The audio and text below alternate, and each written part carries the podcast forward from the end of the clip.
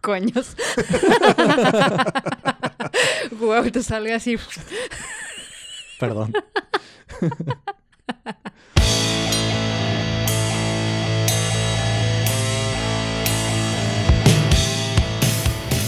Bienvenido a La Sopa de Cactus, un podcast de cultura general en el que comentamos desde sucesos históricos hasta eventos actuales y cómo se reflejan en los diversos medios que consumimos.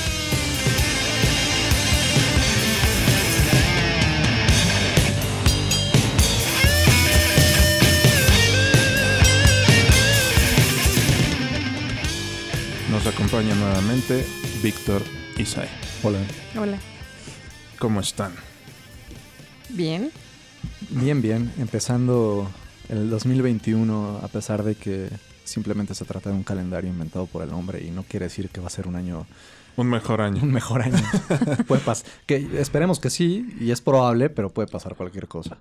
Pues no lo sé, güey. Apenas va, a estar- va empezando este puto año y el mundo se sigue volviendo loco, la pandemia sigue empeorando, el Papa le sigue dando likes a modelos culonas en Instagram, la, Neta. tra- la transición de presidentes en Estados Unidos fue un completo desmadre, las redes sociales siguen cerrando el nudo alrededor de nuestros cuellos con los cambios a las políticas de privacidad de WhatsApp, por ejemplo. El almacenamiento y distribución de vacunas está haciendo un pedo en todos lados. Claro, tráfico de influencias, Twitter vetó a Trump, ¿qué más carajo? ¿Qué más?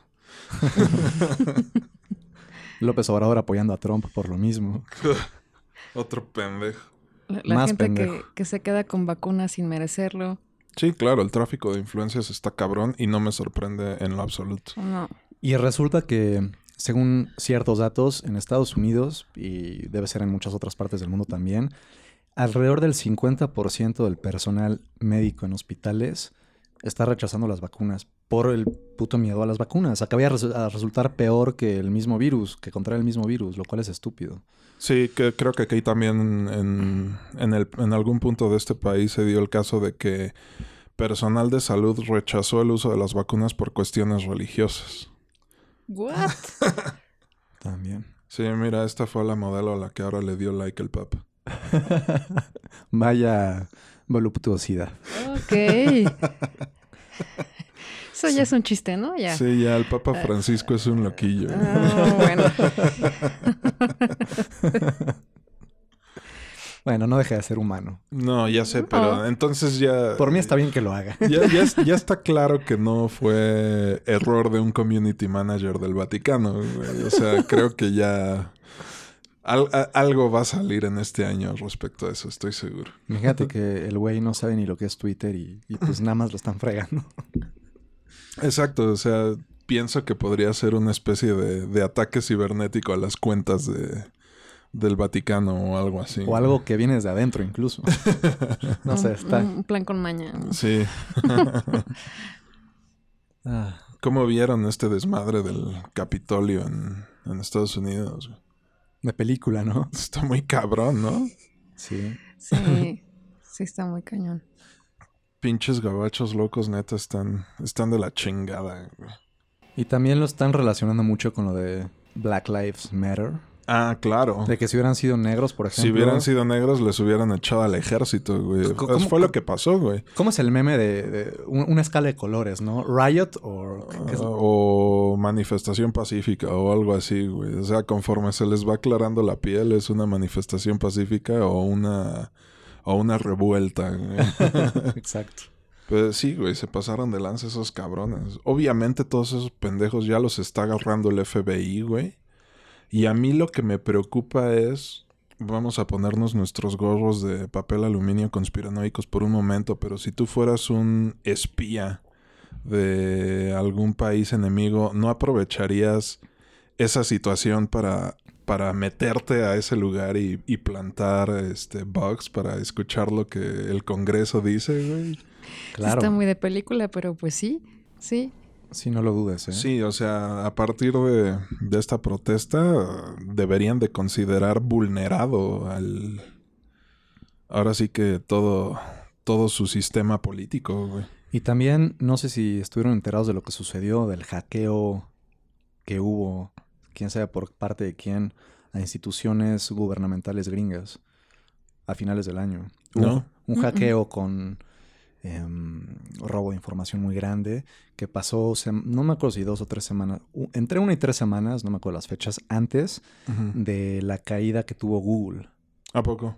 Lo de Google también lo saben, tampoco lo saben. No. No. Bueno, pues pasaron esas dos cosas. Primero un hackeo masivo a instituciones gubernamentales gringas y posteriormente, una o dos semanas, Google se cayó por alrededor de entre una y dos horas, haciendo que, o sea, todos los servicios de Google valieron madres por un rato. ¿Eso Mm, cuándo fue? Entonces esto, finales del año. Ah, entonces creo que sí nos Sí. enteramos cuando, porque nos pegó cuando se cayó YouTube, güey. Sí. Pero dejó de haber acceso a YouTube, a- incluso a tu Gmail, a todo. Ajá, Drive, todos, todos los servicios de Alphabet. Y no han, que- exacto, y no han querido decir bien por qué. Algunos que por mantenimiento, pero, pero es como si Es curioso que se dé después de esa Después de- vulneración a los sistemas eh, electrónicos de, del- Del de las instituciones del gobierno, ¿no? Exacto. O sea, como si a partir de una cosa hubieran aprovechado para mejorar sus sistemas de seguridad o algo. Claro. Los, los de Google. ¿no? Sí, claro. Pero, pues sí, hay una relación ahí que nadie dice abiertamente. Sí, no. Y definitivamente algo tendrá que ver. Sí. También estuvo cabrón como Twitter ya vetó permanentemente a, a Donald Trump, ¿no? Sí. ¿Qué O pasó sea- con la libertad de expresión? Dicen que para que no genere más daño, pero Exactamente. O sea, sobre todo cuando dicen que ya Twitter, Facebook, todas estas redes sociales son, eh, son plataformas tan amplias que ya pasaron, ya, ya, ya, ya rebasaron el hecho de que se trate de una institución privada que esté, que, que ¿cómo decirlo? Eh, administre a sus usuarios como ellos piensen, como ellos mejor piensen y simplemente estén dándole ban a quien no les guste sus opiniones o cosas exacto. por el estilo. Al nivel de banear a un presidente, al más poderoso. Entonces, ¿qué no pueden hacer con los demás? Exactamente. ¿Qué nos espera? Nada. Ah, pues esperemos que el 2021 nos trate mejor. Bueno, como dicen, la esperanza muere al último. No está...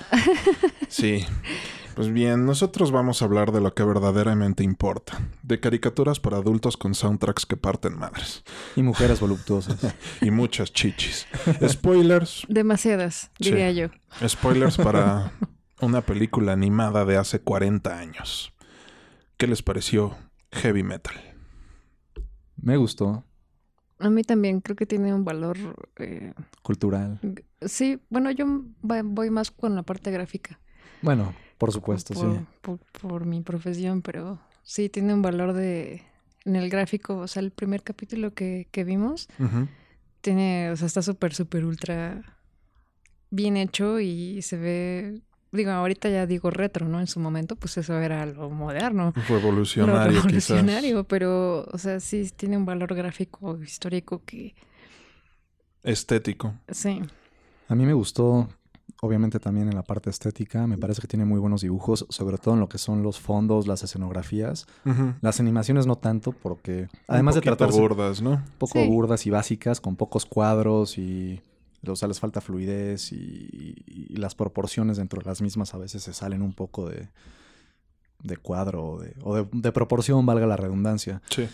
Pero bueno, se lo podemos. em, lo podemos Atribuir. atribu- esa es la palabra que buscaba. Se lo podemos atribuir a que se trata de un, de un trabajo viejo y sin tanto presupuesto como lo podía tener Disney u otras casas de dibujos o de animación.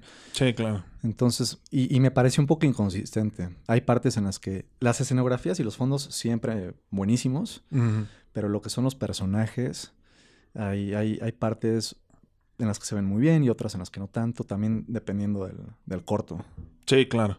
O sea, creo que esto a mí también es de lo que más me gusta a nivel de que se trata de una antología y entonces cada historia tiene un estilo y una calidad diferente, entonces te da te da un poquito de oportunidad de discutir cuál es tu favorito, qué te gustó de tal o cual corto y, cua- y qué no, y pues e- este tipo de cosas. Ahora, el hecho de que en algunas partes los dibujos estén feos, podría imaginarme que en una de esas es hasta intencional, porque no dejan de ser efectivos y te transmiten lo que quieren con esa burdeza. Claro. Sí, seguramente. Sí, y bueno, también eh, tenemos que recordar que esta película en su momento estuvo hecho con un presupuesto bajo. Entonces no contaba con, con, los presupuestos que en su momento tenía Disney o algo por el estilo. que es justo lo que acababa de decir. Y que, pero que tiene, tiene su valor y eh, el, hecho de que esté mm, retomando una temática que a lo mejor no es eh, accesible a todo mundo también le, le da un poco de carácter. Creo que esta película, más que sea buena, mala, tiene, tiene carácter, ¿no? Sí, claro. Me gustaron, no es que tenga un gran guion, pero los diálogos creo que están muy bien y encajan perfecto en, en, la temática de la historia y en el cómo se veían las cosas en esa época. Sí, claro, esta película tiene la profundidad de un vaso de agua, güey. O sea, y lo que tiene... Pero entretiene, Ajá, sí, no. Y lo que tiene de, de simple también lo tiene... Es, es proporcional a la, a la cantidad de tetas que vemos en esta historia. sí, definitivamente. Sí, no pasaba un capítulo en el que no saliera. Así es. Como dirían, es totalmente el ejemplo de sexo, drogas y rock and roll. Metal en este caso, pero... Cabrón. Bueno, es curioso. O sea... Eh, la representación. Mucha gente hace la relación de esta película e inclusive del soundtrack con el género musical, con el metal y todo eso, cuando realmente es el nombre de la revista. O sea, y también el nombre de la revista. o sea, la revista existía antes. Sí, la revista existía mm. desde mucho antes y, e inclusive la revista existe como Metal Hurlant o algo así, no sé cómo se pronuncia en francés.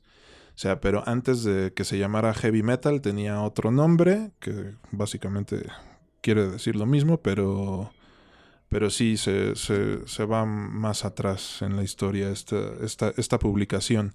Ahí se hicieron famosos nombres como Moebius o cosas así. Ok. Pero bueno, regresando a 1981, yo quiero que se pongan en los zapatos de mis papás. de que estaban viendo, pues, qué película ver, ¿no? Eh, y algo diferente. Algo diferente, acuérdate que antes. Polémico. No, no, no, no necesariamente. no se sabía. No se sabía. O sea, les llamó la atención el nombre, pues a mi papá le gustaba el rock, entonces, vamos a ver esa película, pero a la hora de que llegan y se forman en la fila de, de la sala de cine, acuérdense que aquí no existían los multicinemas, o sea, era el cine y ya, o sea, y cada uno tenía su propia cartelera y tú tenías que buscar en el periódico que, ah, iba, que, iba, que iba a salir tal día, ¿no? Sí, sí. Tenías que planificar tu, tu visita al cine. Y eso de alguna forma lo hacía más emocionante. Curioso. Pero entonces, uh, a lo mejor y el cine que estaba pasando en ese momento, El Zorro y el Sabueso, estaba lleno y muchos papás dijeron, ah, ¿qué otra película de dibujitos habrá disponible? Ah, mira esta de heavy metal que dicen que es animada. Que también debía poner para mayores de edad, supongo. Pues o, no sé cómo lo manejaban. Yo creo que sí, pero muchos no se fijaron porque ah, cuando... ¿Habrán quienes llevaron a sus hijos? Cuando mis papás fueron al cine, vieron a un montón de papás con sus hijos. ¡Wow! porque era una película de dibujitos y la chingada, ¿no? Cool. Y entonces pues literal a los... Madurez temprana. A los 10 minutos de que empieza la función, la mitad del cine se desocupa. o a, tapar ojos, oídos, sacarlos. No. Exactamente. O sea... O sea, ya antes no había como... Eh, lo que decíamos, las clasificaciones. Supongo que existirían clasificaciones o reseñas. No, no, no, me refiero en taquilla, una persona que te diga, o sea, luego te dicen, enséñame tu credencial para saber si tienes 18 años. Probablemente. O sea, ¿y eso no existía antes? Pues no sé. O también, podía, también podía haber más valemadrismo, ¿no? O sea, si veían a los papás, no iban a... Ah, decían, no, pues ve a quien lo proteja o, no sé. O no se iban a meter tal a vez, ¿no? quién cobrarle, básicamente. o es su decisión, no les vamos a decir a los padres de familia si meter o no meter a sus hijos, no nos corresponde y... Y solo les vamos a cobrar, claro. Exacto. Pues bueno, y ni sabían que eran los mismos que vendían. Eh, exactamente, las mismas personas de la taquilla no tenían idea de qué función estaban exponiendo, ¿no? Ujú. Pero pues bueno, se me hizo gracioso contarles esa anécdota que en su momento, cuando mi papá me cachó viendo a escondidas esta película en el Canal 11 a altas horas de la noche, sí fue así como de, a ver, siéntate, vamos a platicar. No.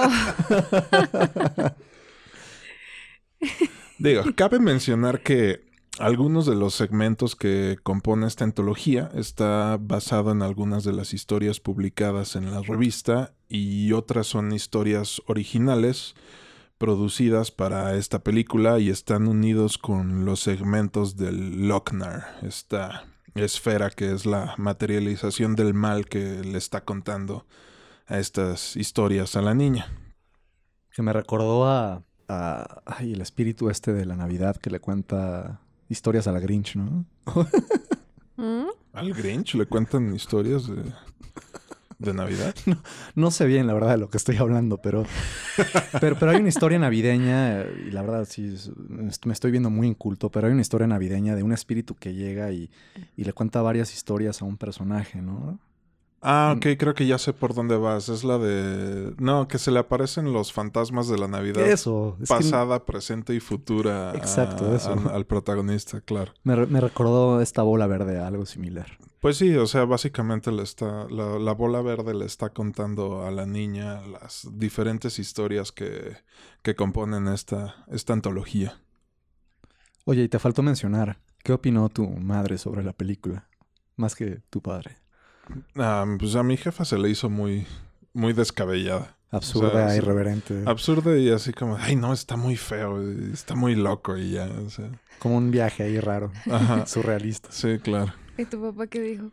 No, pues mi papá, este, Le ha de haber gustado, ¿no? Sí, claro. Lo- O sea, en cuanto a, a la locura y el surrealismo de algunas historias u otras, La música. la música definitivamente, que recordemos que no necesariamente tiene que ser heavy metal el género, o sea, pero pues se hace, se Se- hace la relación. Se conecta. Exactamente.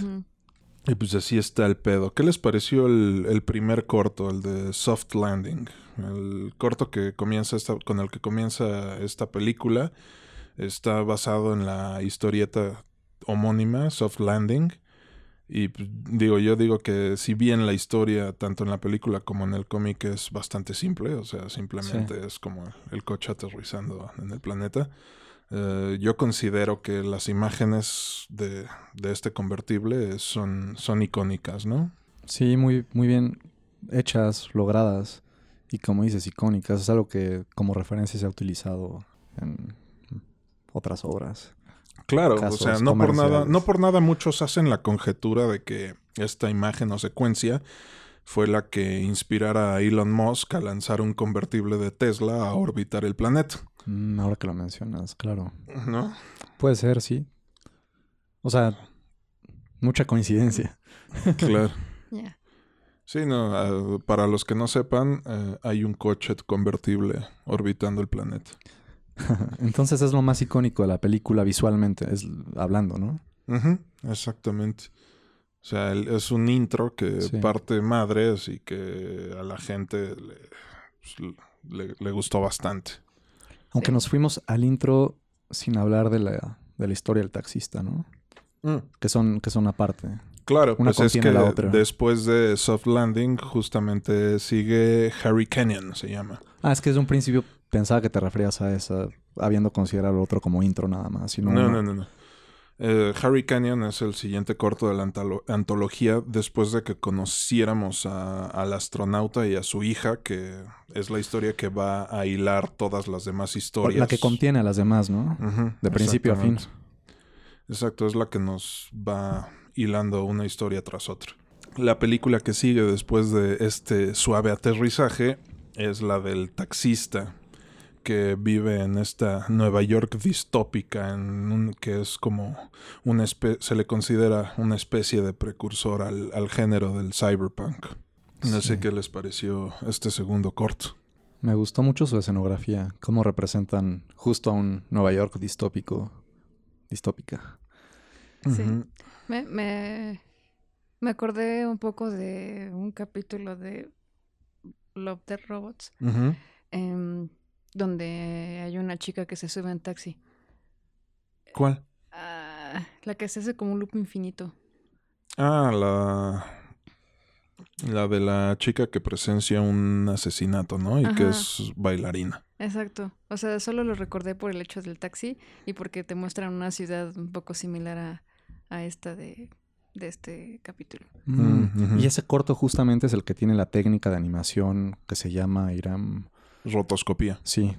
Ah, ok. Y, y tiene imágenes que son reales y editadas. Por eso se ve tan cabrón. es de mis cortos favoritos también, visualmente hablando. De. De Love, Death, perdón. De Love, Death, Sí. Robots. Ah, ya. Mm, Cambiando Ya. de tema rápidamente. Sí. Sí. Es que sí me vinculó a ese... Ahorita que dijiste esta ciudad distópica y todo, sí me, me acordé de ese otro. Ah, ya. A mí no sí, tanto. no, pero- Bueno, es que, digo, habría que mencionar que Love Dead Robots es básicamente como un sucesor espiritual de, de lo que fue en su momento heavy metal. Una historia, una serie de, de- historias ani- animadas, no necesariamente infantiles, ¿no? Sí.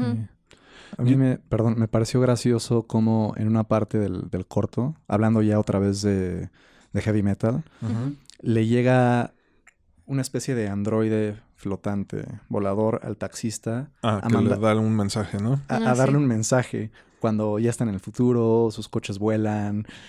O sea, no, no- como que no pensaban todavía en los celulares, por ejemplo. Exacto. No, no se había conceptualizado ese, ese tipo de comunicación. Claro. Entonces, un robotito que te cobra por aceptar el mensaje. Sí, y no sé si pescaron la narrativa de este segmento, pero pues es básicamente un refrito del film noir. Ya saben, la, Claro. la narración en primera persona, el protagonista que se enreda con una mujer atractiva y todo ese desmadre. No hay detectives, pero el mismo taxista podría ser uno. Exacto, o sea, y esto es básicamente porque en la historieta que inspiró este corto, el protagonista es un detective. Ahí sí. Y pues podría considerarse una de las historias más influyentes publicadas en, en heavy metal. Hablando de lo cómic. Hablando del cómic y también del de ya de la del, del este segmento animado. Que es como una reinterpretación. Exactamente, algunos ejemplos de trabajos donde donde se puede apreciar la influencia de esta historia serían Blade Runner, El Quinto Elemento y Sí. Neuromancer, donde se aprecian estas ciudades futuristas culeras, caóticas, donde los protagonistas son o tratan con la escoria de la, de la sociedad. O sea, acuérdense de- del Quinto Elemento. Sí, justo. No es- Corbin Dallas es un, Un taxista. taxista. O sea, resulta que antes era como un soldado muy cabrón, pero termina siendo un taxista. Y eso iba. Después de lo que dijo Sai de, de- del corto Love, Dead and Robots, y antes de que lo mencionaras tú, me, me ganaste las palabras. Porque yo iba a decir que a mí me, me recordó justamente a El Quinto Elemento y Blade Runner, y un poquito a Men in Black en cuanto a la parte de los extraterrestres inmigrantes Sí, rechazados. claro. sí, pero bueno, Sí. yo te podría decir que los autores de estos trabajos de Blade Runner, del Quinto Elemento, de Neuromancer, Neuromancer no lo he visto. Neuromancer es un libro. O no lo- de- no lo he leído. Es, un, Ah, claro, es el libro de William, de William Gibson donde se cimenta o se inventa el género del cyberpunk. Este libro salió en el ochenta y tantos, ya posterior a esta película, pero sí lo consideran como la obra seminal del género del cyberpunk. O sea, es el que lo acaba de solidificar o de establecer. Exactamente. O sea, también está eh, en el hablando de la historieta está Alien con el diseño Mm. de las criaturas y de los ambientes. Y también dicen por ahí que George Lucas se i- inspiró en esta historieta para el diseño de algunos androides. Y seguramente habrá un largo etcétera, pero... Inspiró entre comillas, ¿no? Porque otros opinan que robó un chingo de madres. Pero fue astuto. Exactamente. Yo solo sabía de los samuráis. Sí, que Bueno, no, no robó, plagió, podríamos plagio, decir. digamos que se inspiró muy pesadamente en, en ciertas historias. Que le salió bien, acabó sal- surgiendo algo muy bueno. claro. El siguiente corto es Den, la historia del adolescente que se encuentra Lochnar y que cuando está experimentando con una tormenta eléctrica lo envía a otra dimensión donde también se transforma en este personaje mamadísimo y bien dotado. Rognar la... O sea, Vergón. no, acuérdate que Lochnar es la, La bola verde, ¿no? la bola Sí. verde. Sí, es- eso, eso dije. Sí. Y en este caso, este personaje, Den, se ve enredado en un conflicto entre dos especies de hechiceros que, que quieren invocar a, a una entidad Lovecraftiana, curiosamente, con ayuda de, de Lochnar. Sí. Lo que más me gustó de este corto fue la, la transición de cómo pasa de un mundo a otro el niño. El, bueno, que creo que tiene 18 años y lo menciona en algún punto. Sí, es un adolescente. Un adolescente. La transición en la que se va, en la que se va de un mundo a otro, cambiando de, no sé si... eh, eh, bueno, Dimensiones. eh, sí, iba a decir entre eh, planeta, sistema solar, galaxia, quién sabe dónde se va. Realidad, dimensión. Sí, esa transición me recordó mucho, aunque bueno, esta es primero, obviamente, a cuando sacan a Doctor Strange de su cuerpo, que también tiene una secuencia psicodélica, surrealista de él, su cuerpo viajando por el espacio, dimensiones, fractales. Claro, claro. Es- yo, a huevos se inspiraron en esto. Sí, seguramente. y pues bueno, tanto es Pero, la... ¿Y tú sabes qué te pareció? ¿De qué? ¿De El- esta? este corto. Ah, Del niño que se vuelve un negro mamado, dota- dotado. pues solo me causó gracia cuando dijo que nunca se había echado a una mujer. Bueno, Y, y- y a dos, ¿no? Porque lo luego- dije, ajá, y entonces justo dijo, no, ya dos veces en una noche, wow. aquí, de aquí soy. aquí soy, ya, ¿no? Y con ese mamadez, pues ya, ¿qué más quiere? Exacto. Ya, eso fue lo que me causó a mí. Porque también dice, oh, este cuerpo me responde muy bien. Ajá, Ajá, sí, sí. exactamente. y pues digo, esta, yo no, no estoy familiarizado con esta historieta, pero de lo que pude leer es que esta, son tantas las referencias a Lovecraft que en, en la historia original que inspiró este segmento, que el nombre de la criatura que quieren invocar es Uluzk o Cthulhu en al revés. Qué cagado. Ajá. Sí, sí, sí. Y te digo, Ah. si bien no estoy familiarizado con, con la historia que inspiró este corto, el autor dice que se basó en los libros de las crónicas marcianas de Edgar Rice Burroughs, que es una saga que en su momento Disney intentó adaptar al cine con John Carter, Mm. pero que pues fue un, fue un fracaso y que en mi opinión yo siento que los libros son mucho mejor Mm. que, que el- la película que hicieron. Y ni en tu opinión, porque yo no he leído los libros, pero la película no es buena. Sí, Eh, no, te- definitivamente es mala. Tiene buenos efectos, las escenografías están padres, pero la historia y los personajes apestan. Sí, no, Mm. muy mala. Y la forma, yo, bueno, también yo te voy a, hacer- te voy a reconocer que yo crecí viendo las ilustraciones de Fraceta de estos cuentos. Entonces yo ya Otro nivel. me imaginaba a, a los personajes de tal o cual forma. Y entonces cuando vi cómo los adaptó Disney, sí, no me gustaron para nada. Es malísima. Sí. Pero esos libros, to- toda la saga, toda la saga marciana empieza con la de una, una princesa de Marte. Esos libros son, son bastante buenos, son muy entretenidos. Mi madre me los recomendó hace años. Sí, y so- es una lectura bastante fácil. O sea, te digo, recomendable para, inclusive para niños que están empezando a leer. Sí, Yo creo que- interesados en ciencia ficción y bueno, fantasía espacial, ¿no? Sí, Sí, les recomendaría ampliamente esos libros, son muy divertidos. Y pues digo, al final inspiraron al autor que hizo la historia que inspiró este corto del, del negro vergón. y, qué, y qué vergüenza, eh, ahora pensándolo bien. Ah, yo empezando a leer Lovecraft a mis treinta y tantos, cuando mis padres se lo leían de adolescentes pubertos. Sí, pero Así tus como- papás no tenían Netflix y YouTube, güey. Entonces, videojue- no- y- y y videojuegos. videojuegos. Entonces no te sientas mal, cabrón. Unas por otras. Exacto. Ahora ellos juegan videojuegos. Bueno, sí, en el celular. Che. El pinche. Y leen menos. Ajá. ¿Cómo se llama el juego ese de las. Candy del- Crush. Ajá, güey, o sea.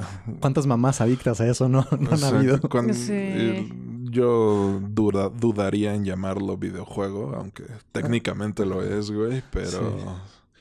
Pues uno ya está acostumbrado a, a otras cosas, ¿no? Y A verdaderos videojuegos. Exacto, historias más profundas. Ahí, deja tú profundas, historias. Ajá, y ya. Sí. Ah, La siguiente historia de, de esta película es la del Capitán Stern. Creo Y que es, es- la... Perdón, sigue, sigue, sigue. Sí, sí, sí. Y es, e- y es el segmento con mi rola favorita de todo el soundtrack, la de Reach Out de Chip Trick. A huevo.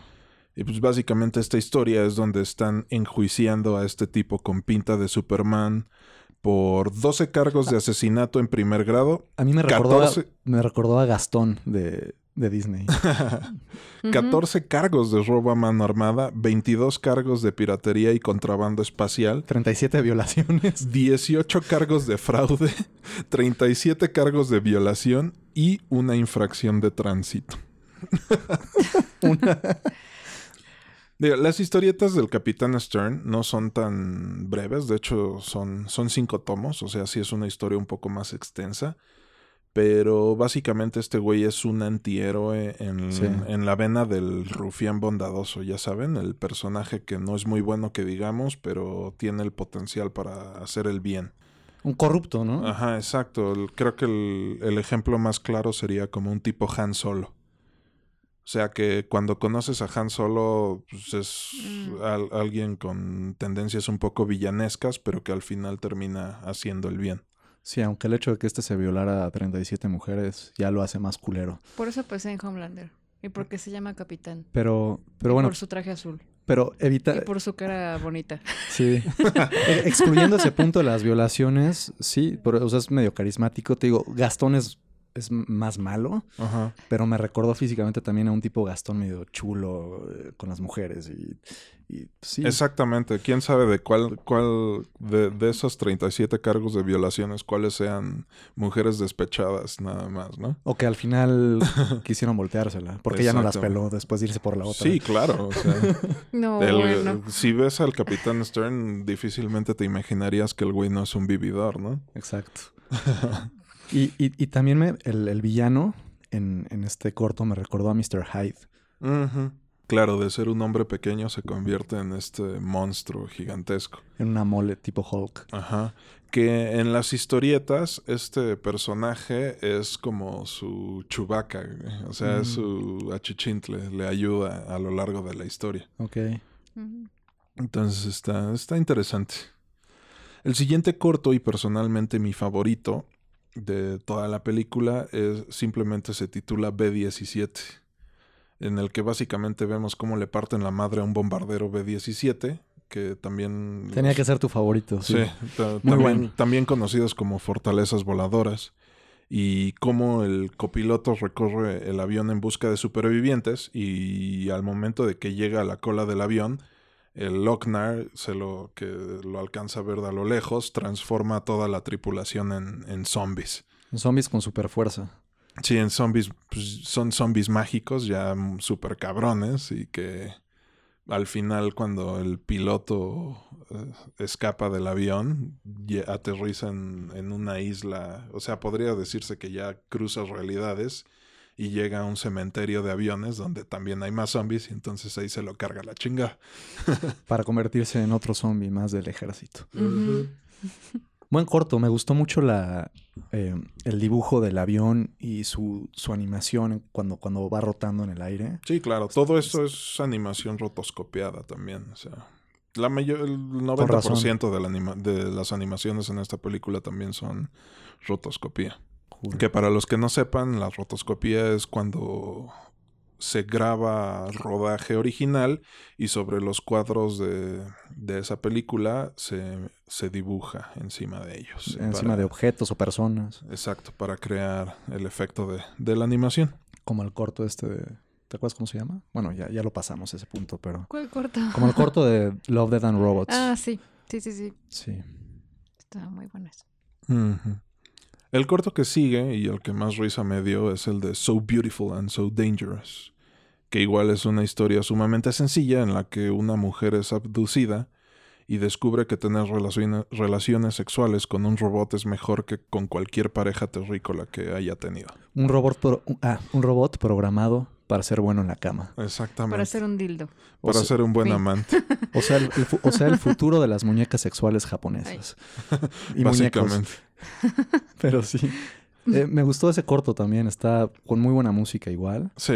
Y los Y- extraterrestres drogadictos. Sí, también están los dos extraterrestres que se clavan unas líneas interminables de perico espacial.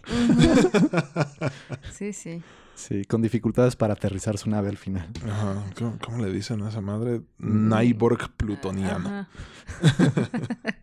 sí. Aunque ahí los relaja porque parece perico, pero se ponen como si estuvieran pachecos. ¿no? Exactamente. Inclusive hablan de eso, ¿no? Ajá. Que están demasiado relajados. Y la nave Sí. espacial es una carita feliz. Sí, está muy... eh, creo que es el corto más, más cómico de toda la, de toda la, de toda la película. Y con los mejores dibujos, creo. Si no de los personajes, sí de los fondos y los efectos especiales que le ponen de, pues, de rayos, colores, el pentágono. O sea, todo se ve muy cabrón. Sí, pero la- a mí de ese segmento en particular también la, que, la secuencia que más... eh, Ay, las, la secuencia que más me gusta es de ese segmento. La parte en la que están llegando a la estación espacial y entonces en varios planos ves como la inmensidad de... la inmensidad de esta estación espacial Sí. súper cabrona. Sí, es, sí es la que tiene mayor calidad en cuanto a, al- a los fondos y todo eso, ¿no? Y los efectos, no sé si llamarlo efectos especiales, pero cuando, cuando salen rayos, luces y colores, está Sí, también. súper bien hecho. Pues sí. Eh, ¿Esa nave que dices es la nave larga con un montón de luces? La, la de la carita feliz. Que No, se- no, no, no. Cuando están llegando. No, la Ah, estación espacial, sí, esa que Sí. parecen edificios y Llenos de antenas llenos de luces y todo eso. Pero y se van como- moviendo de, varios planos. Pero si no es como una navezota gigante larga. no, luces? es una estación espacial. Ah, lo- pero que Lo- está flotando en el espacio. sí, Sí. lo mismo prácticamente. Es que, no, bueno, es que me remitió a las, a las pues, naves o estaciones de Star Wars. Sí, eso... O eso- sea, esa toma así que se ve desde lejos y que cómo vas llegando y se ve como muy grande. Eso fue lo que me remitió a mí cuando vi. Mm. Esos dibujos de naves espaciales, cuando era pequeño me gustaban mucho. Llenos de líneas, de luces y colores, los tableros de la nave. Ajá, sí. Sí. Ya. Y para finalizar la película está el segmento de Tarna, la última Tarkaniana. Que el segmento más importante, ¿no? Creo. Probablemente. O sea, yo- El más largo, por lo mucho, menos. sí, claro, el más largo y digamos que es el segmento más icónico para la revista de heavy metal, ya que este personaje es el primero que se viene a la mente de cualquier persona que, que sepa de esta película y de esta revista, básicamente.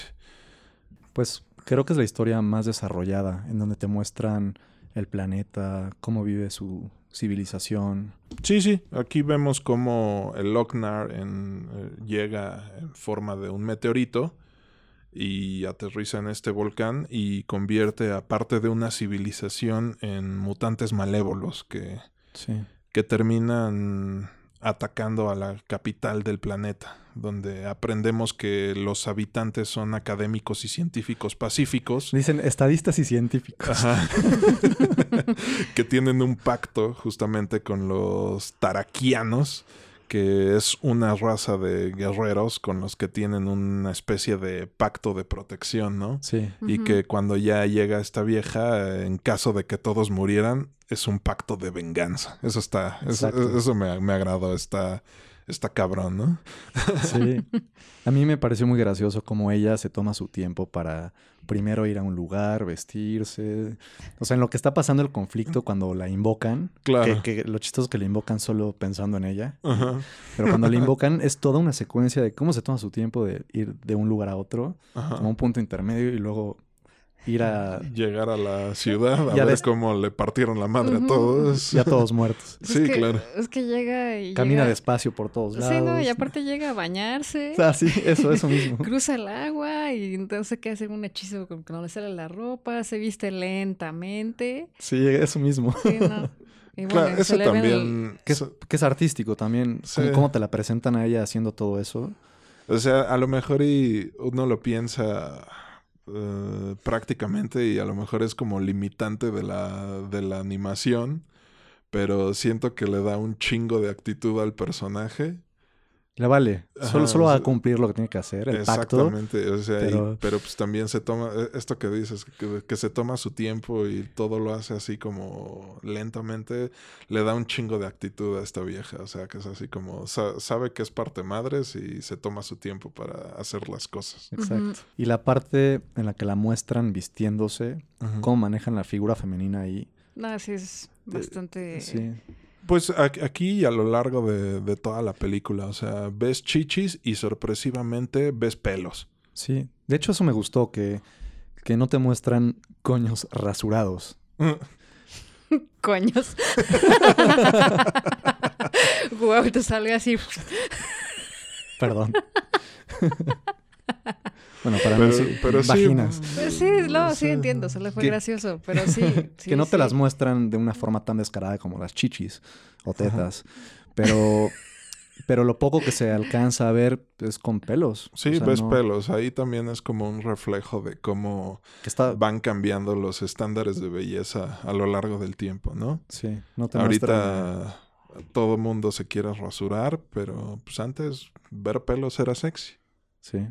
Es, es, es cagado. Estaban también caderonas. Sí, sí, sí, Muy eran mujeres voluptuosas. Y muy chichonas. Y atléticas, una- fuertes. Sí, aparte sí, los brazos no estaban así bracititos, ¿no? Eran brazos Fuertes, exacto. torneados. Con espalda de nadadoras. Ajá, sí, eran mujerzotas. Sí, como, como, como amazonas o valquirias, ¿no? Algo así. Algo de- así. de ese Sí, estilo. sí. Tarna básicamente es una, una valquiria, Una es una guerrera, ¿no? Sí, me gustó eso. O sea, ese estilo, ese estándar de belleza. Y la parte de que no tuvieran que estar rasuradas como adolescentes.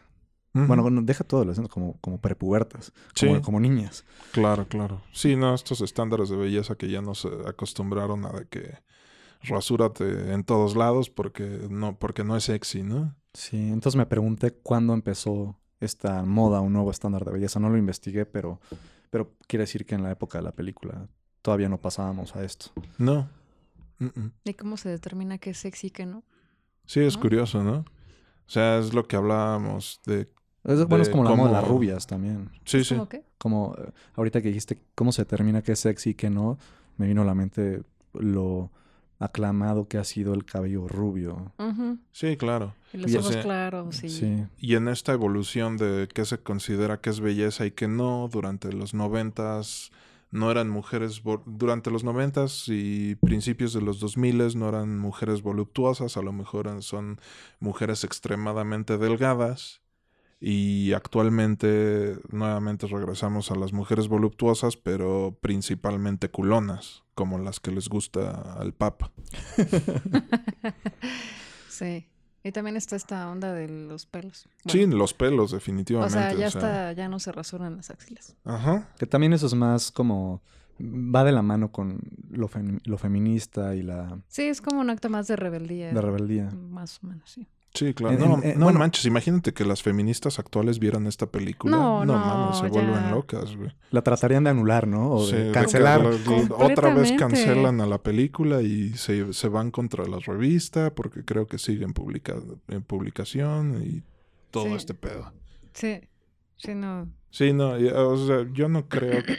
bueno, no, definitivamente es sexista porque, pues, Las mujeres son muy objetiviz objetizadas. ¿Cómo se dice? Cosificadas. Sexuali sí, Sí, sexualizadas. sexualizadas. y todo. Objetivizadas. Pero pues los hombres también, o sea, en esta en estas historias, o sea, sí probablemente nunca veas un pito, pero y la cantidad de tetas que ves es Y- exuberante. Y, también porque es una película dirigida más al público masculino. Ujú. Pero en ningún momento siento que se abuse de, de las mujeres, de, de la manera en la que las feministas modernas atacarían. A las metaleras, por ejemplo, no les molesta eso. Mm. Pueden disfrutar de este tipo de películas y arte y no les, no, no les causa... Sí, alguien con, con un poquito de mente más abierta, ¿no? Sí. Así es. Pero, pues básicamente esta, esta historia está inspirada nuevamente en, en las ilustraciones de Moebius, Ok. con un personaje que monta igual un pajarraco blanco gigante que se llama Azrak. Sin plumas. Ajá. Lampiño. Y Pero no realmente la historia es original y lo repito, es como de las historias más icónicas para la propiedad intelectual de heavy metal. Y quiero mencionar que a pesar de esto, de la objetivización o, eh, bueno, de cómo ponen a las mujeres como objetos sexuales y demás, a pesar de eso, en este último corto también es una mujer, es la más poderosa. Es Sí, claro, es la última de las taraquianos. No deja de ser la protagonista, una mujer empoderada, los hombres se la pelan, entonces... Sí, claro. pues, esa otra parte lo compensa bastante también, creo. Después de esta historia, eh, nos, nos damos cuenta de que la niña es simplemente la reencarnación de los taraquianos y esta bola de luz, la, el Lochnar, se la termina pelando porque la niña le termina ganando. Sí, un, desenlace que no esperaba, muy abrupto y una resolución demasiado sencilla, ¿no? Sí, Es claro. Eres, eres la- eres la elegida. Ajá, básicamente. Sí, no tuviste que hacer nada y tienes el poder. Bye. Sí. Sí, no, o sea, repito, esta historia, esta película tiene la- profundidad de un vaso de agua, pero es bastante entretenida, diría yo. Sí, me gustó. Los diálogos, como decíamos, no son profundos, pero, pero cumplen su cometido y entretienen. Dan risa. Sí, sí, dan risa. Este, te digo, para, en su momento la película tuvo un presupuesto bajo y lo recuperó muchas veces, entonces en su momento fue un éxito económico. No fue súper taquillera, pero bueno, salió barato. Y, eh, se convirtió en una película de culto definitivamente. O sea, no podemos dejar de mencionar que hay una cantidad abundante de tetas a lo largo de toda esta película. También esta película funcionó para y todas que- grandes. Sí, todas grandes, Cabe definitivamente. destacar todas grandes. Ujú. Muy grandes. sí, demasiado. Y en cuerpos, eh, sobre cuerpos delgados y esbeltos. Pero no sé, o sea, lo, lo mencioné porque no se justifica, por ejemplo, en el caso de ver a una mujer que sea muy grande toda ella y por lo tanto también las tenga más grandes. Aquí todas, o sea, independientemente de, de estar, de ser un poco, bueno, iba a decir delegadas, pero no delegadas atléticas, aún así las tienen enormes. Sí, claro, es el estándar de belleza de los ochentas. Sí. Pero, no, pero no eran como delgados, o sea, nada más se les marca la cintura. Porque no es así que estuvieran. No, at- atléticas, como, como, No. como guerreras. Ujú. Ujú. Sí. Sí, muchas personas también a partir de esta de esta película, por ejemplo, conocieron a Moebius, o sea, y conocieron sus historias, este ilustrador sumamente cabrón. Sí, me, me encantó lo que me mostraste de su obra. El mismo cómic y lo demás. Sí, sí. Y pues no sé si ustedes ubican la secuela, Heavy Metal 2000, y lo mala que es. No. No. Eh, pues sí, esta, esta secuela que justamente salió en el año 2000 es pésima. La historia es el, caso contrario al- a, la de Tarna. Es una historia que en el cómic es muy breve, muy sencilla y lo quieren estirar a, a un largometraje porque deciden no hacer una serie de cortos animados. Entonces es una sola historia y esa historia es malísima. La animación también no es muy buena y el arte que está inspirado en el arte de Simon Beasley también da mucho que desear. O sea, si ustedes ven a la protagonista de, de Heavy Metal 2000, o sea, parece animación Como la caricatura, como las caricaturas, como las animaciones de, de DC, ¿no? Las caricaturas de Superman y. Batman. Exactamente. Pero si tú estás familiarizado con, Sí. con Simon Beasley, pues para nada lo que, lo que estás viendo traducido a animación. Sí, no. Muy diferente. Sí, no, y te digo, la historia mala, eh, la animación es mala.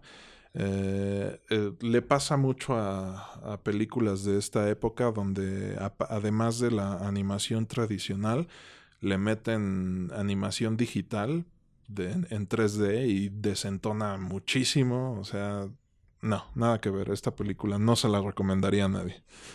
Ok. Yo creo No. que sí es una época, época en la que mezclan como las, las, este, ay, o sea, lo, lo que decías de rotoscopía versus lo, nuevo de digital. O sea, como que esa época, en esa época hicieron esa mezcla en varias películas y quedaba mal. Exactamente. Y hasta que evolucionó más la parte digital ya les quedó bien. Pero Sí, la animación por todo- computadora en sus principios era bastante burda. Ujú. Sí. Y a diferencia de, por ejemplo, lo que hacía Disney o, u otras casas de animación con mayor presupuesto, es que ellos tenían a cientos de dibujantes haciendo cuadro tras cuadro tras cuadro, pruebas, un chingo de pruebas hasta que todo fuera quedando perfecto. Sí, claro. O sea, tenían, tenían el tiempo y el dinero para Sí. hacer sus chingadas Sí. películas. Los fondos y, de- y demás pueden ser buenísimos, pero la calidad y la fluidez de las animaciones dependía, era directamente proporcional a la cantidad de gente trabajando en ellas. Exactamente. Sí. Y pues bueno, también esto, eh, ahora sí que estas películas al final siento que son ejemplos de que no es, no necesariamente se puede asociar a la animación con un medio de entretenimiento exclusivo para niños. No sé ustedes qué piensan al respecto. No, para nada. O sea, no. Digo, sí es como un pensamiento casual, casual.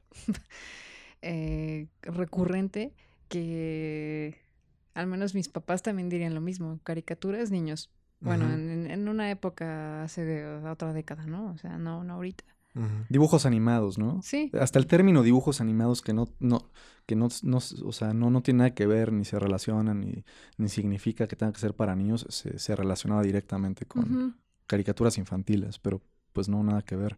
También, por ejemplo, en, en Japón, el manga y el anime, hay, o sea, es para adultos. Hay, mu- bueno, hay, hay tanto para niños como para Hay para adultos. todo público. hay para ¿no? todo público. O sea, hay muchas historias serias y maduras fuertes que son dibujos. Exactamente. Aquí tienes el ejemplo del libro vaquero. Totalmente. ¿Y de dónde habrá venido esta idea de ponerle dibujos animados a los niños? O sea, ¿cómo fue la relación dibujo-niño? Yo creo que desde los mismos libros, ¿no? Sí, Es- es- es la de los libros O sea, y los es- orígenes de, de la animación y de la ilustración, por así decirlo. Es una manera de representar la realidad de forma sencilla que los niños entienden Mm, mejor o más fácil y les gustan los colores. Y... Que cualquier persona va a entender. O sea, la Sí. ilustración está hecho para eso, para que cualquier pendejo lo Es una lo simplificación. entienda, y por lo tanto, un niño lo va a entender y puede que se vea más entretenido por ello, ¿no? Y igual también al principio, pues lo más sencillo de animar era eran dibujos sencillos que eran más atractivos a los niños, porque también tienes ejemplos de Y en, su, en su momento el, el corto animado de- del barco de vapor de Mickey Mouse, que toda, todo mundo lo considera infantil, y también tenías a Betty Boop, por ejemplo, pues que básicamente era una cabaretista enseñando el culo. o sea, Sí, claro. y, y bailando jazz, que en su momento era considerado del diablo, ¿no? Can can.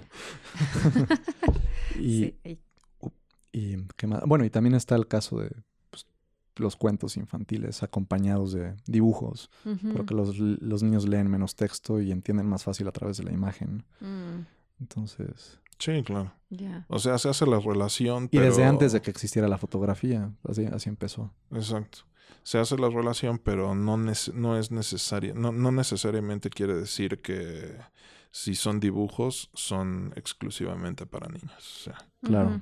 Y curiosamente, o sea, tú tienes esta creencia por la mayoría de la gente de que, de que la animación es, es, es infantil, pero también siento que han salido ciertas películas más recientemente que también han ayudado a sacudirse esa creencia. Ahorita el ejemplo más reciente que se me viene a la mente y que también mucha gente está diciendo que no, no, no es una película 100% infantil, es la nueva película de Pixar de Soul que se acaba de estrenar.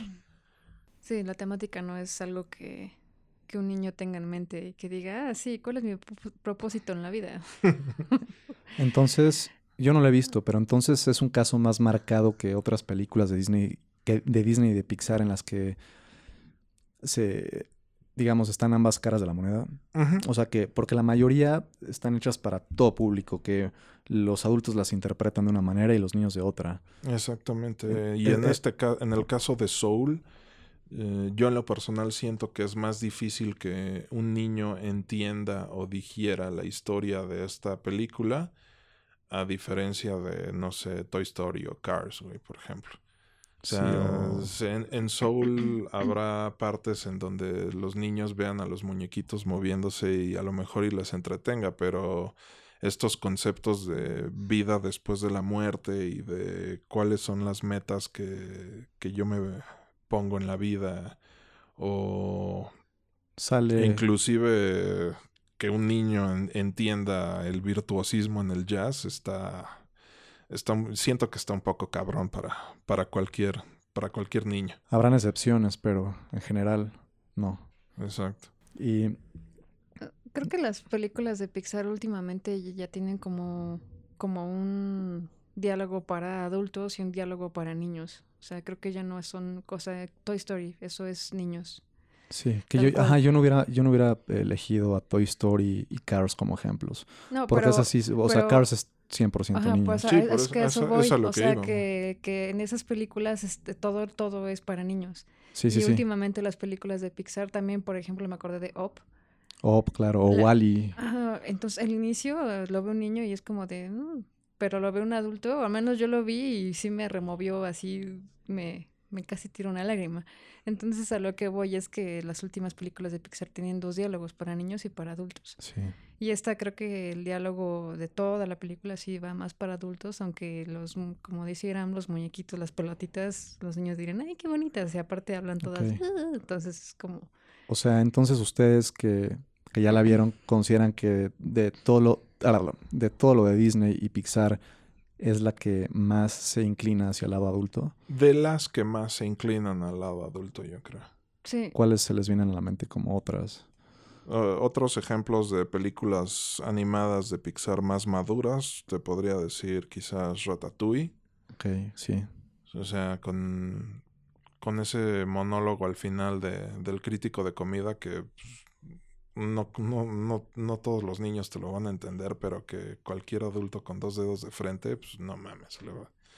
ese, ese, monólogo sí te cambia la vida. Eh, por ejemplo, Wally, hablando de ciencia ficción y de futuros distópicos. sí. Mm, inclusive Inside Out, por ejemplo. También. ¿No?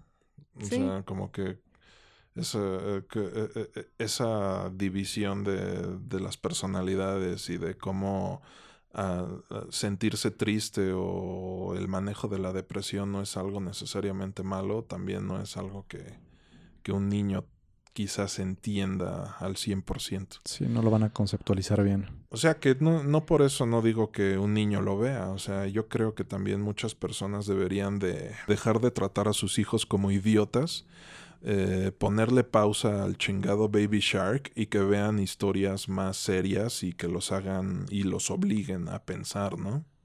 En lugar de Peppa Pig. Sí, en lugar de. Te digo, que le pongan pausa al chingado Baby Shark, güey. Sí, sí, ¿Qué es Baby Shark? Uh, es peor que Peppa Pig. sí, güey. Entretenimiento barato para niños producido en masa pendejísimo. Hay, hay algunos canales de YouTube de entretenimiento para niños con... Sí, que parece que los produce un algoritmo, güey. Es, es, es, todo ese pedo. Y son de los que más varo generan, porque es lo que les ponen a, a, sus niños a que vean. Exactamente. Malditos. Que regresamos también a la cuestión de que no es bueno que que tu hijo esté pegado a un dispositivo, ¿no? Sí. Y pues bueno, también ya para cerrar el tema, nada más quisiera uh, retomar el comentario de que tanto esta película como las historietas en las que se inspiraron, pues son son bastante influyentes para el género del cyberpunk. No sé ustedes qué piensen al respecto.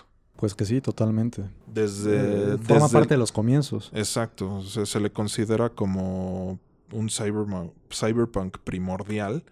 pero desde las historias, las escenografías, todo, toda esta construcción de, de imágenes eh, fueron las que al final inspiraron al género del cyberpunk y que pues, nos han dado historias como Blade Runner, Matrix, el mismo videojuego de Cyberpunk 2077, entre muchas otras.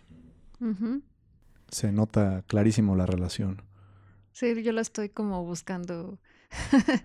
Eh, o sea, creo que es como, como la parte futurista del, taxista que tiene su ciudad y que los autos están flotando, como esa parte mecánica mezclada con mm, una ciudad distópica y todo eso sí me hace relación. Sí, como tratan de imaginar, de especular sobre un futuro tecnológicamente más avanzado. Por otro lado, ¿qué les pareció esta como como entre homenaje y parodia que South Park hace de, esta película. Me causó muchas risas, está genial. El gran tetaje se llama el episodio. Eh, sí. Que ya es un episodio viejo, es como del 2008, un pedo así. Bastante viejo, ok. Wow.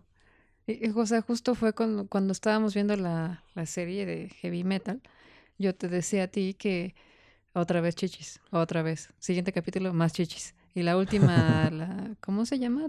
Tarna. Tarna. Que ya vi que traía su abriguito que no traía nada. Dije, seguro vamos a ver más chichis. Y yo, otra vez más chichis. Entonces, cuando vi el título del capítulo de South Park que se llamaba... El gran tetaje. Dije, ok, sí, eso es. Eso es heavy metal. sí, básicamente. ¿Cómo se llama en inglés? Uh, The Great Boobach, creo. Ok. Ah. sí, literal, tal cual. Traducción literal. ¿Eso, ¿eso significa boobach? Boobs. Pues, sí, boobs, tetas, chichis. Vaya. Pero sí, aquí, o sea, uh, siento que el... O sea, es entre homenaje y entre parodia, porque nunca se burlan directamente de, de la película, pero en todos los elementos de esta fantasía en la que se que, a la que los lleva cuando se drogan con los meados de gato eh, son tetas, las montañas son tetas, las armas son tetas, los edificios son tetas. Sí, lo, llevan al extremo. Al extremo, al extremo, sí. Exactamente. y pues es, es, bastante gracioso, la verdad. Sí. Porque lo hicieron muy bien. Sí, no, o sea, te digo que es homenaje y un poquito de parodia. En serio, la animación está poca madre y está casi, casi retomada de lo que hicieron para la película original, ¿no? Meten la misma música. Sí, utilizan la misma música. Eh, y, cada que se viajan, la primera escena es esta nave que cambia conforme quien la usen y, van en el espacio. También la parte de, de los gatos con la DEA. Bueno, sí, ahí también ya es así como... Ya, eso ya es South Park. Una parodia del, del holocausto. Hasta le ponen la musiquita acá de cuando está escondiendo a, los gatos en su ático y todo. El papá que resultó ser un adicto también. Ajá, sí, que se llevó al gato y dijo, bueno, nada más tantito. Solo una vez, tiene 10 años que estoy sobrio de esto. una vez y no lo vuelvo a hacer nunca más. Exacto. pero sí, o sea, lo, lo mencionaste tú, Víctor, pero se me hace, eh, inclusive se me hizo sumamente respetuoso y chingón que inclusive utilizaran la misma música de los cortos, ¿no? Sí. Del, de, de, la película original. O sea, a ustedes, eh, de, dentro de este soundtrack, ¿cuál fue la canción que más les, les gustó, por ejemplo? Mm, no me acuerdo de los nombres, pero yo creo que la... no, o sea, me refiero a en cuanto al segmento, el soundtrack de tal o cual segmento. Pues a mí creo que la de inicio es que el inicio a mí me impactó. El del, del, aterrizaje, del, auto convertible, ¿no? Sí, o sea, es que la gráfica, la música me impactó así. O sea, creo que eligieron lo mejor para impactar. También la elegiría como mi favorita. Y la otra sería la del corto de la abducción. ¿De la abducción? Sí, también es buena. A mí, en cuanto a música, por ejemplo, me gusta la, justo la del segmento del Capitán Stern cuando lo van correteando por los pasillos de esta de esta Sí, estación espacial. Es También es muy buena. Difícil elegir una. Sí, no, es difícil. O sea, no, no necesariamente limítense a una, pero me gusta mucho esa. Me gusta el soundtrack de, de Los Bombarderos, por ejemplo. También. Y también las canciones de Black Sabbath con la historia de Darna al final. Son, son bastante buenas. Porque Sí. aparte ya es Black Sabbath con Dio como cantante. Ah, Y la, y la música original que tiene entre las canciones, Ah, claro. Metaleras también es buena. La música de orquesta, ¿no? la música orquesta igual, Sí, es buena. eh, como épica. Sí, exacto. O sea, Sí. y te digo, esto también va un poco a, a que mucha gente asocia que como la película se llama, se llama heavy metal, la música a huevo tiene que ser heavy metal y pues nada más alejado de la realidad. O sea, es heavy metal por el nombre de la, de la revista y pues no necesariamente necesita que su soundtrack sea heavy metal. Que es, también siento que es como un error de, de la secuela de Heavy Metal 2000, que utilizan heavy metal de la época y entonces no sé si sea la falta de tiempo o la poca nostalgia que el año 2000 todavía genere, pero sí, eh, ah, sí hace bastante anacrónica esa película, o sea, porque tiene música de esa época que actualmente la escuchas y hasta te da pena que escuchabas eso cuando tenías 15 años. como que son pocos los, los buenos ejemplos de, de- de música que tiene, pero así de la, de la música que tiene que a mí me, me, me sigue gustando, pero que también no lo utilizan de manera correcta en esta película, es un, son canciones de Monster Magnet y de Pantera, por ejemplo. Son así Mm. como dos bandas que de, es- de todo ese soundtrack que sí me gustan. Pero todo lo demás es como... Son bandas que ya no existen. Y, son, son de esas bandas de One, One Hit Wonder. Por ejemplo. Mm, Sí, que no hicieron historia, no se volvieron clásicas ni inspiraron a otras, ¿no? mm, Exactamente. Sí, de acuerdo. Sí. Quiero añadir que, tal como lo sospechaba cuando lo estaba pronunciando, sí, la palabra objetivización Objetivización. no, no existe obviamente en el diccionario y le llaman más bien, porque también mientras lo estaba diciendo me recordaba, bueno, podría esto también relacionarse con, con, lo, con ser objetivo O con el objetivismo. o el objetivismo, sí. Pero pues no, parece que el término más común en español es cosificación Sí, cosificar aparte es más fácil de decir, ¿no? u objetivación, Objetivación. pero sí, No, es más fácil decir cosificar. Definitivo. Muy bien. Y tú tenías otro ejemplo, ¿no, Sai? De, de todo este pedo del cyberpunk. Eh, a- antes de eso iba a decir otra cosa. Que creo que. Es que agarrar como este nombre de heavy metal para una revista, sí estás como. Como que poniendo un estandarte muy fuerte. O sea, sí, es un nombre muy cabrón. Esperas algo de esa música. Y al mismo tiempo lo encasillas mucho. Ajá, lo ¿no? encasillas. O sea, igual lo que comentabas también del, del, del cyberpunk, que también hay como un género de música así. Entonces, como que todo lo vinculas directamente a, a eso. Y entonces, si, si te agarras de un término tan general como este, vas a esperar algo a ese nivel. Sí, relacionado. Ajá. Bueno, también hoy en día el metal tiene tantos subgéneros y combinaciones que acaban conectando, todo acaba conectando con esto. Sí, sí, sí. Sí, claro. Todo, al, al final todos, todos se inspiraron en Black Sabbath o en Led Zeppelin, ¿no? O en los Beatles. Iron Maiden Sí. Y Rolling Stones. Y, y lo otro que iba a decir de. Igual del, de lo que preguntabas del cyberpunk. Que me acordé de otra otro ejemplo de Ghost in the Shell. Ah, Mm. muy bien. También es, Claro. o sea, para mí, digo, no conozco mucho, pero para mí Cyberpunk son máquinas y humanos y una ciudad distópica. Perfecto, Sai. Pues Sí. con ese comentario, eh, creo que es el momento de consultarles el hipotético del episodio. Uy. Uy, uy, uy. Ahora contra quién nos vas a poner. ¿Qué preferirían? Digitalizar su conciencia y tener acceso a todo tipo de contenido e información, pero permanecer en la nube como una inteligencia artificial super cabrona, pero sin cuerpo. Y que si se va la luz vales madres. By the way. O modificar tu cuerpo con todo tipo de elementos biónicos, convirtiéndote en mayor o menor medida en un cyborg, por lo que eventualmente podrías llegar a perder tu humanidad. Wow. no esperaba eso. Yo ya, yo ya elegí la mía, pero, pero vas primero, Sai. No, espera, todavía no. A ver, danos tus Estoy- razones, sí, Víctor. en lo que yo dijeron. La pregunta estuvo muy específica. Yo me iría sin dudarlo, bueno, sin pensarlo demasiado por la segunda opción. Convertirme en un cyborg. Convertirte en un cyborg. Sí, Que por- también en el momento en el que haya un pulso electromagnético ya valiste madres.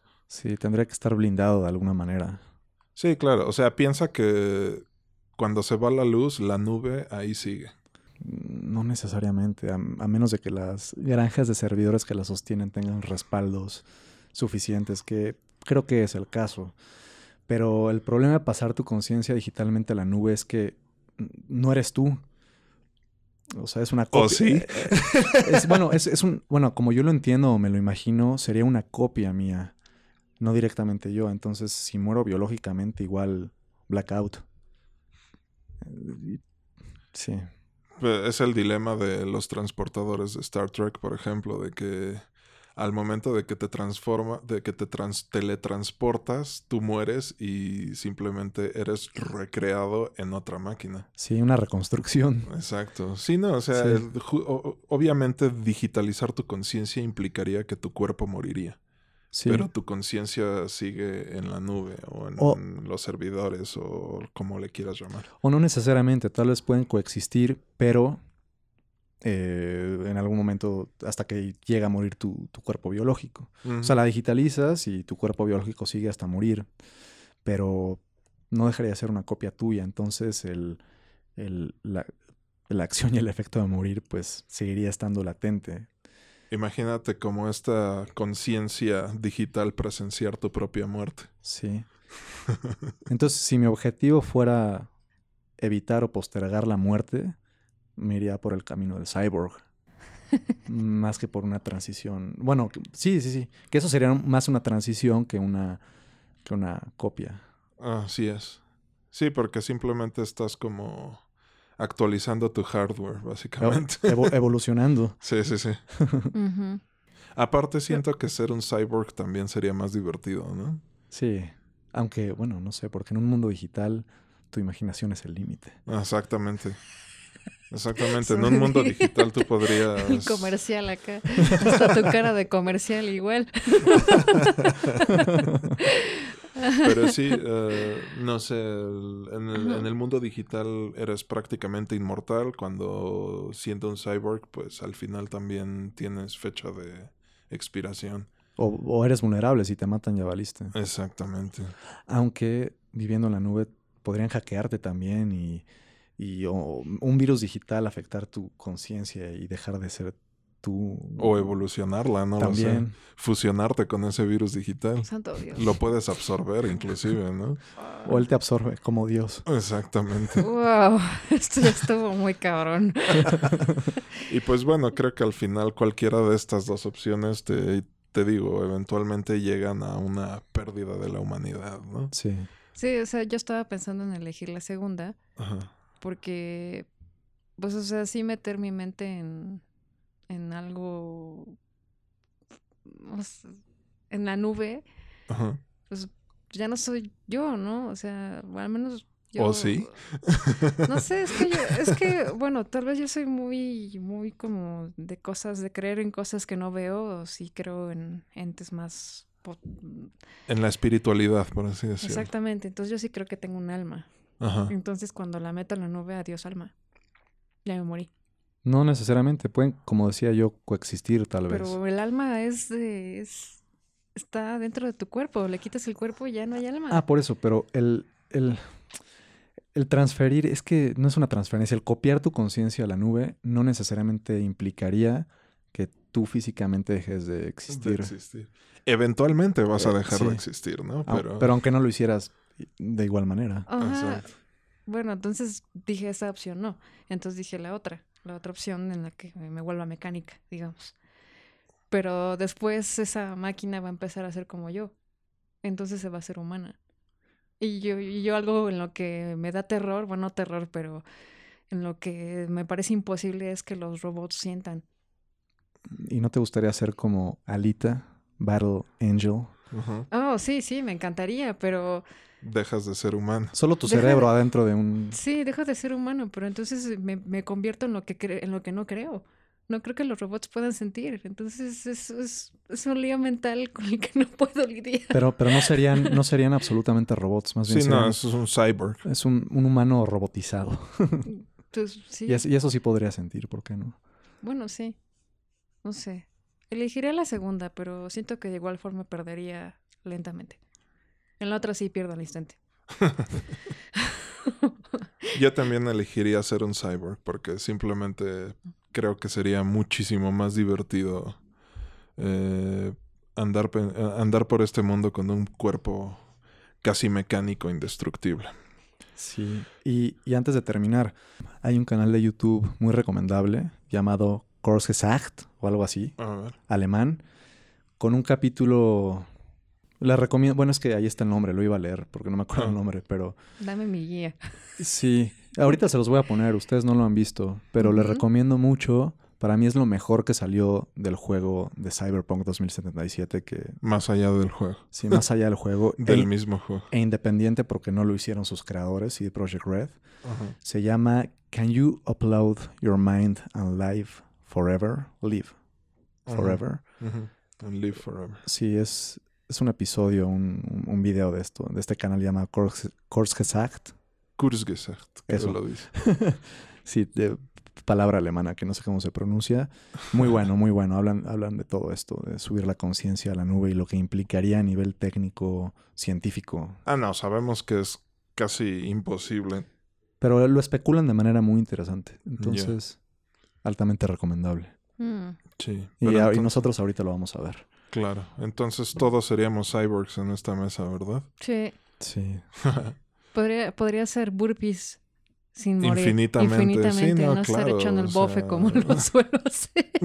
¿Y por qué no, y ahora que lo pienso, por qué no las dos? Por un lado me vuelvo cyborg, pero al mismo tiempo hago una copia de mí digital. Porque estás rompiendo las reglas de mi hipotético. Bueno, Tienes que escoger uno, si no, no sería un hipotético. yo pensaba pensaba que tu hipotético estaría relacionado con eh, drogarte con pipí de gatos o algo así. No. Yo creo que tendría que matar a alguien, si un humano, un robot o, o a- Dejar que un gato te orine en la cara para tener la experiencia psicodélica más Cabrona de tu vida. cabrona y sí. No, no, no, no matar, no tuvieron que matar mutantes ni nada por el estilo. o enfrentarme a la más chichona y ahí sí Ah, pierdo. sí, a viejas chichonas. bueno, sí. Que te madren con sus chichis. No, bueno, ya es como, ya, güey, date. Y ya nosotros nos ahogarían, Irán. ah, sí. No creo que sería tan malo eso, pero bueno. Óyeme. Morir, morir, morir ahogado Ahogado por chichis. en el, en el momento del clímax. No, bueno. Ay, Sí, sería una buena muerte. En fin. Pues hablando de inteligencias artificiales y cyborgs, ah, la recomendación para el siguiente episodio será otra película animada de 1995 y vamos a ver Ghost in the Shell. Ya Uh. que en el próximo episodio hablaremos del subgénero de la ciencia ficción conocido como cyberpunk. Adiós. bye. Bye.